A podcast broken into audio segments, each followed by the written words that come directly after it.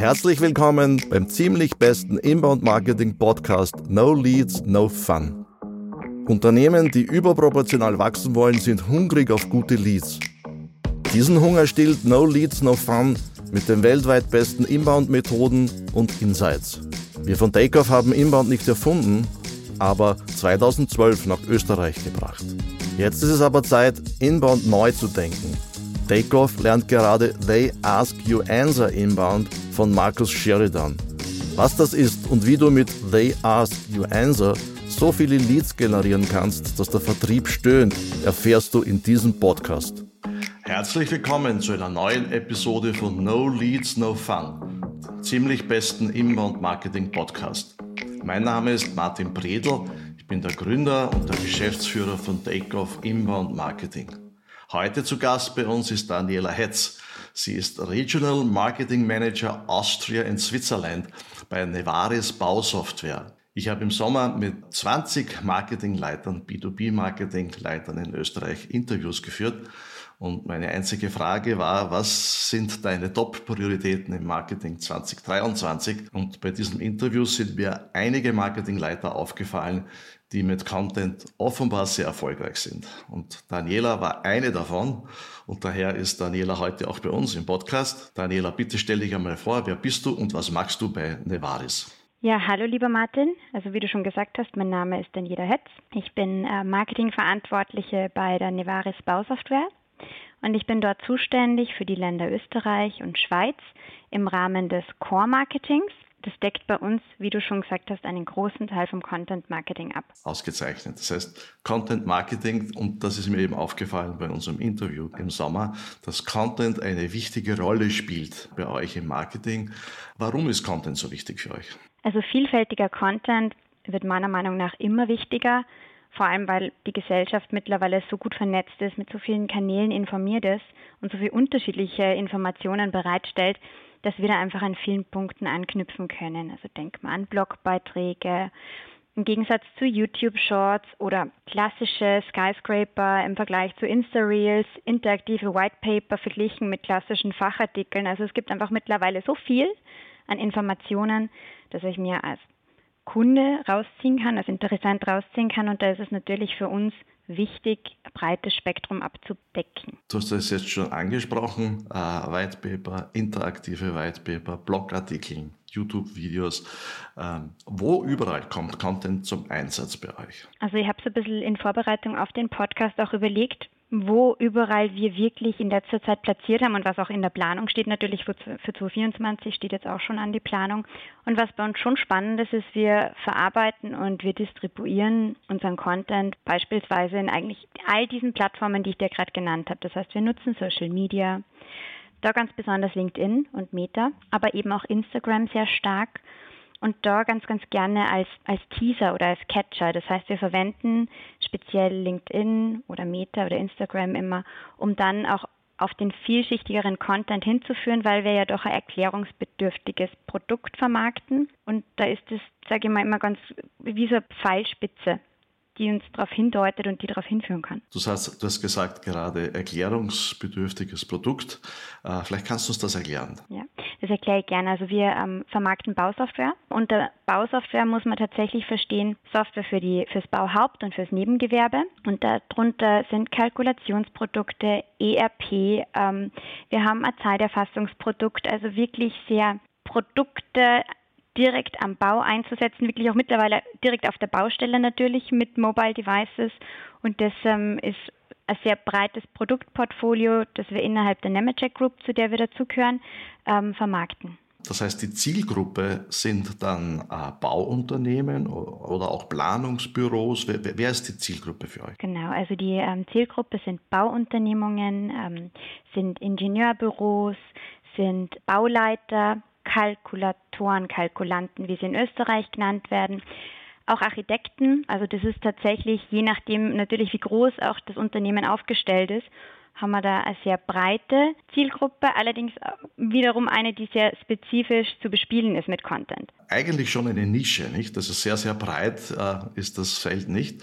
Eine Nische und euer Markt, äh, du bist für Schweiz und Österreich zuständig, äh, aber ich denke, äh, Dach ist sicher euer Markt. Geht es darüber hinaus? Also momentan ist es so, dass wir am Dachmarkt sind.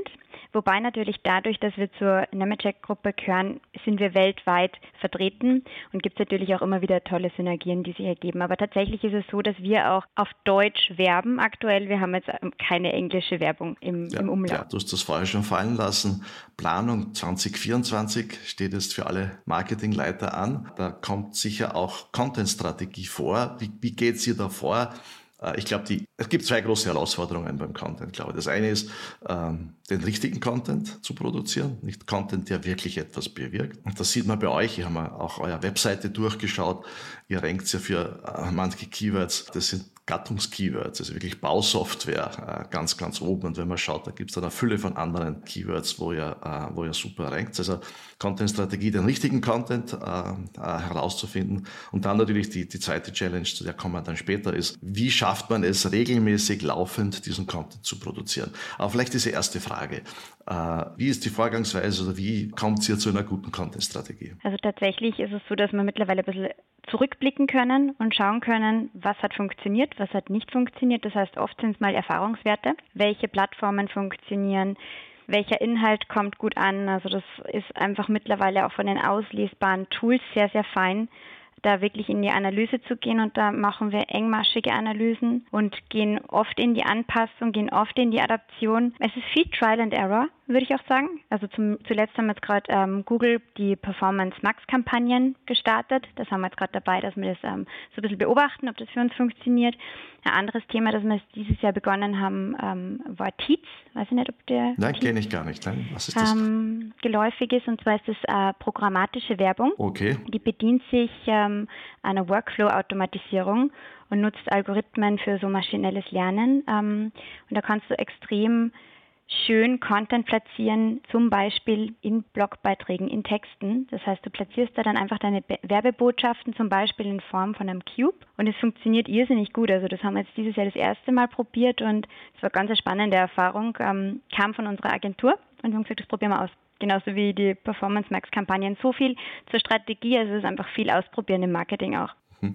Kannst du noch einmal wiederholen, äh, wie das heißt? Ich habe es äh, akustisch auch nicht gut verstanden. Teats heißt es. Tietz. Tietz, genau. T-E-A-D-S. Ja, äh, müssen wir auch einmal ausprobieren. Wer produziert den Content? Also die zweite Frage, die ich glaube ich bei allen die große Challenge ist, wie können wir diesen Content laufend in dieser guten Qualität, die einfach notwendig ist, produzieren? Also Content kommt bei uns einerseits von uns in-house und wir haben ausgelagert. Das heißt, wir haben äh, aufgrund der doch sehr spezifischen Lösungen, die wir anbieten, und dahinter einfach auch der notwendigen Fachexpertise einfach viel Produktion im eigenen Haus. Was über Agenturen passiert, benötigt bei uns immer viel Briefing im Vorfeld, intensive Beschäftigung, doch auch klares Wording.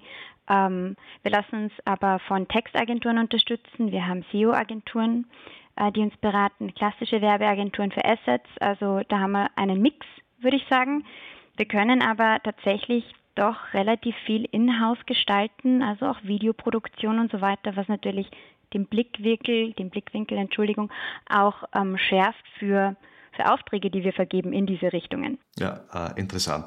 Ähm, unsere eigene Entwicklung als Agentur ist ja die, dass wir zu Beginn eben auch sehr viel Content für unsere Kunden produziert haben und jetzt immer weniger. Und jetzt ist unser Fokus mehr darauf, dass wir den Kunden helfen, den Content selber zu produzieren. Ähm, also Training geben, Content Manager äh, versuchen zu installieren. Äh, und natürlich, oft ist es so, dass einfach die Ressourcen nicht ausreichen und man äh, zusätzlich externen Content dazu kauft. Also wir sind auch überzeugt, dass interner Content eine ganz wichtige Sache ist, ein Asset ist, was Unternehmen aufbauen sollten. So, wir haben jetzt über Google Max und über, äh, über Dietz gesprochen. Äh, also ihr setzt auch Performance Marketing ein, um eure Ziele zu erreichen. Aber es scheint auch so zu sein, wenn man eure Webseite anschaut und äh, ich habe dann mit Ahrefs auch eure Webseite analysiert, äh, man sieht, dass Organic Traffic auch eine große Rolle äh, spielt.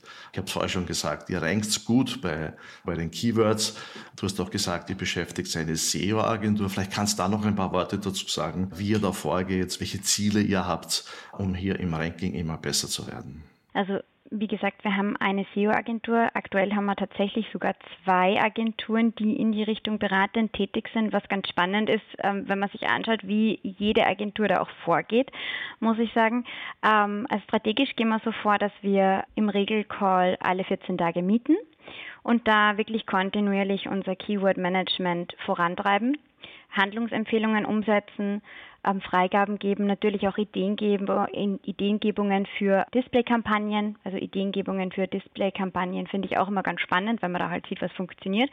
Und gerade was Organic angeht, ist es aber einfach so, dass das durchaus auch eine gewachsene Struktur bei uns hat. Also wir machen einfach schon sehr, sehr lange Website-Betreuung und Adaptierung auf unserer Website und das ist mitunter einfach gewachsen und wird weiterhin gut betreut von uns. Das haben wir vorher nicht vereinbart als Frage, aber interessiert mich jetzt trotzdem. Wie wird es denn in Zukunft deiner Einschätzung nach gehen? Wir sehen ja SEO im Umbruch. Ähm, wir und auch von vielen Kunden sehen wir, dass Google weniger Besucher schickt. Google immer mehr Fragen direkt auf der äh, Search-Seite äh, beantwortet, dann kann das noch nicht bestätigen, aber viele sprechen davon, dass in Zukunft auch Menschen mehr ChatGPT einfach fragen werden. Was, was denkst du, wie, wie wird sich SEO entwickeln? Hm. Also es ist ein bisschen wie der Blick in die Glaskugel, würde ich sagen. Ähm, was ich sagen kann, ist, dass wir uns, also was ChatGPT angeht, ähm, durchaus offen fühlen, das auch gerne einsetzen. Ähm, ich immer wieder spannend finde, was tatsächlich auch, wenn man dem Tool ganz genau sagt, was man möchte, bekommt. Also es ist faszinierend. Ähm, ich glaube aber trotzdem, dass es was jetzt mal die Texte an sich angeht, immer noch so ist, dass man sehr kritisches Auge drauf haben muss. Und ich glaube auch, dass es gerade was SEO angeht, da ist, glaube ich, einfach der Mensch doch immer noch der beste, der beste Kontrolleur oder der beste Prüfer und im Ende auch der beste Kunde. Ich glaube einfach, dass es eine weitere tolle Möglichkeit ist, guten Content zu schaffen keine Frage. Wie sich es entwickelt, schwer zu sagen, muss ich, muss ich gestehen. Mir hat sehr gut gefallen. Du hast ja am, am Anfang eingeleitet, dass ähm, die Entwicklung der letzten Jahrzehnte eigentlich so ist, dass wir Menschen immer mehr uns schlau machen äh, im Internet, Content konsumieren. Das war, hast du ganz am Anfang gesagt. Und ich denke eben, das wird sich nicht ändern. Nicht? Äh, wir werden Antworten auf unsere Fragen suchen. Und ich glaube, äh, es wird sich auch daran nichts ändern, dass wer die besten Antworten hat, der wird auch die Aufmerksamkeit bekommen. Nicht? Und ob das jetzt äh, über ChatGPT ist oder über andere Kanäle äh, und so weiter. Also irgendwer wird die Fragen der Kunden besser beantworten. Das ist sicher ein Vorteil und deshalb glaube ich eben, dass Content Zukunft weiterhin eine sehr, sehr wichtige Rolle spielt. Ich möchte noch auf ein anderes Thema kommen, das wir im Vorgespräch auch äh, äh darüber wir geredet haben. Äh, LinkedIn ist für euch sehr wichtig, auch die Anzeigen, also Paid Ads in LinkedIn. Aber du hast auch erzählt, dass LinkedIn Organic, organisch, also Organic, sagt man eigentlich dazu, LinkedIn Organic für euch eine wichtige Rolle ist und dass die Mitarbeiter auch diesen äh, Organic Traffic auf LinkedIn unterstützen. Und da glaube ich, tun sich ja viele Unternehmen schwer. Manche Unternehmen sind auch sehr zurückhaltend, die wollen gar nicht, dass die Mitarbeiter ihr eigenes privates Profil nutzen, ihr persönliches Profil nutzen, um über Unternehmensthemen zu sprechen. Wie, wie, wie habt, habt ihr das geschafft, dass die Mitarbeiter hier äh, das Unternehmen unterstützen auf LinkedIn mit ihren persönlichen Profilen? Also auch da würde ich sagen, dass es bei uns eigentlich gewachsen ist. Also LinkedIn hat einfach immer mehr an Bedeutung gewonnen. Einerseits für uns in der Kollegenschaft, aber natürlich auch für uns als Unternehmen, weil wir einfach sehen, dass auf LinkedIn genau die Zielgruppe sehr gut abgebildet ist, die wir ansprechen wollen. Und damit kann man natürlich mit guten Themen schon einmal erreichen, dass man sowohl die einen als auch die anderen anspricht. Die einen wissen praktisch, wovon sie sprechen und die anderen sagen im besten Fall, das brauche ich. Also ich glaube, es ist viel über dieses Personal Engagement auf der einen Seite. Auf der anderen Seite haben wir auch Social Ambassadors im Unternehmen. Und ich finde es immer ganz spannend, welche Themen die dann auch tatsächlich diskutieren, weil es ganz oft so ist, dass man dann selber auch das Gefühl hat, ja, da möchte man teilnehmen, da möchte man einfach kurz einmal einen Kommentar hinterlassen. Also ich glaube aber, dass es einfach auch authentisch sein muss und dann funktioniert der Multiplikatoreffekt da ganz gut. Ich glaube ich glaube, dass es kaum einen authentischeren Weg gibt, als wenn die Mitarbeiter äh, ihre Sicht, ihre Meinung zu Themen in der Öffentlichkeit kundtun. Ist das organisiert bei euch? Äh, du hast gesagt, es gibt Ambassadors. Gibt es da eine Struktur? Gibt es da, ich weiß nicht, Meetings oder äh, ich weiß nicht, intern irgendeine, oft gibt es, habe ich gehört, so Wiki, Wikis, interne Wikis, wo die sozusagen ihre Informationen bekommen oder ablegen. Wie ist das bei euch organisiert? Also das ist schon redaktionell organisiert.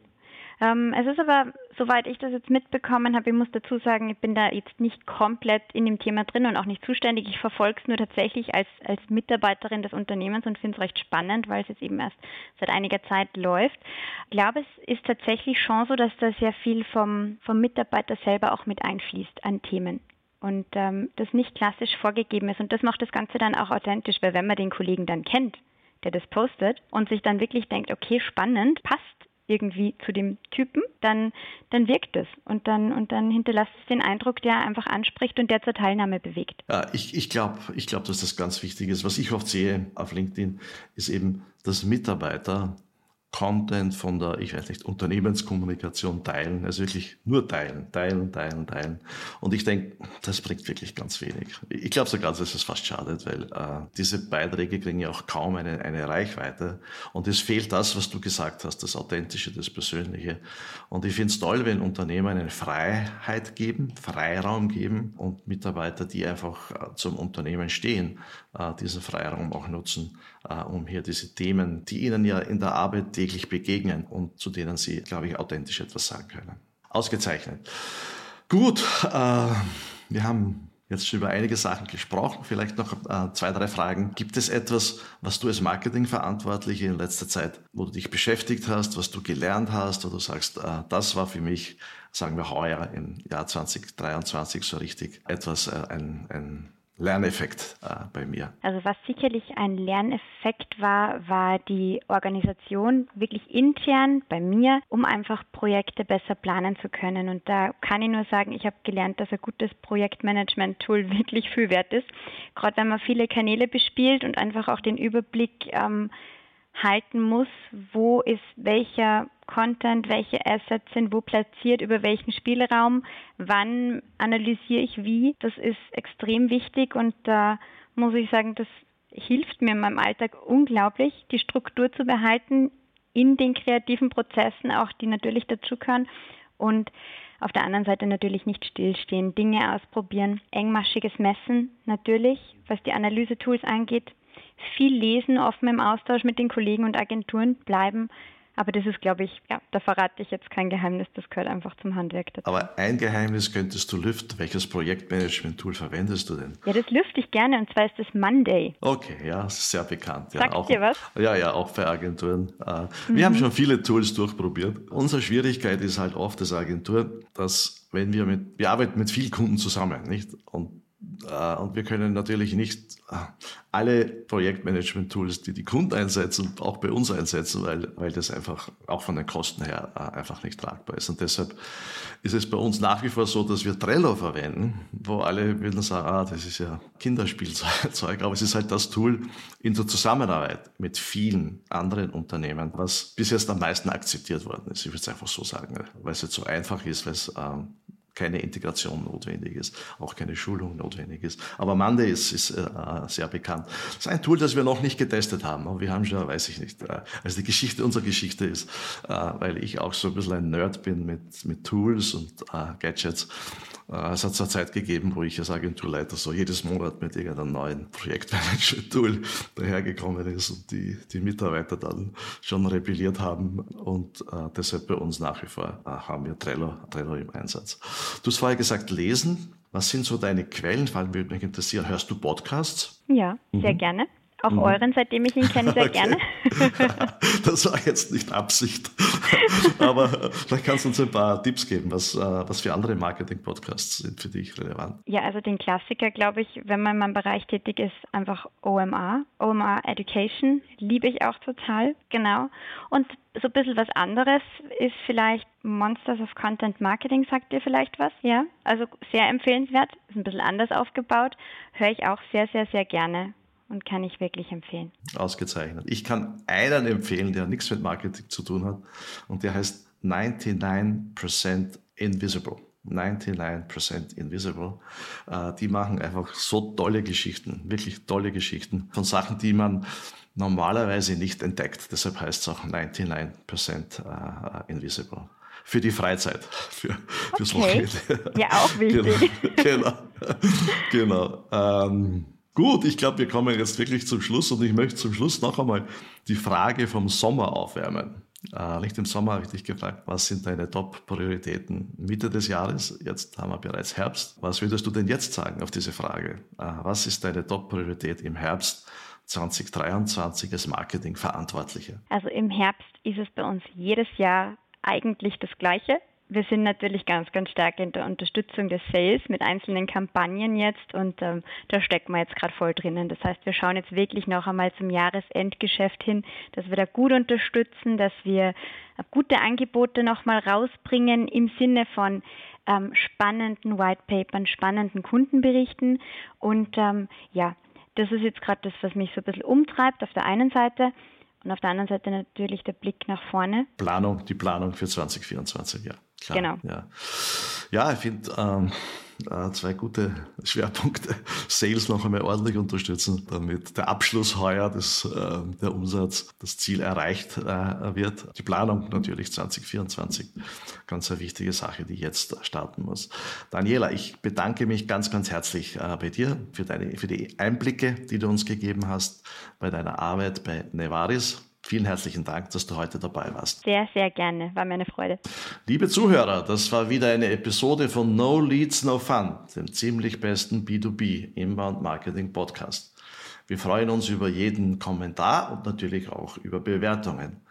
Die erste Bewertung, die wir jeweils auf Apple oder Spotify bekommen, belohnen wir mit dem Buch They Ask You Answer von Markus Sheridan. Wenn du ein interessantes Lead-Generierungsthema hast bei dir im Unternehmen, egal als Agentur oder Unternehmen, äh, dann melde dich auch bei uns. Wir suchen laufend Gäste für diesen Podcast. Bis zum nächsten Mal. No Leads, no Fun. Das war wieder eine ziemlich beste No Leads, No Fun Episode. No Leads, No Fun gibt es alle zwei Wochen neu. Schreib uns doch dein Feedback per Mail. Den ersten zwei Feedbacks, die wir nach jeder Episode erhalten, schenken wir das Buch von Markus Sheridan They Ask You Answer. Schreibe an martin.bredel at takeoffpr.com. Das Buch senden wir per Post. Danke fürs Reinhören und vergiss nicht, unseren Podcast zu bewerten.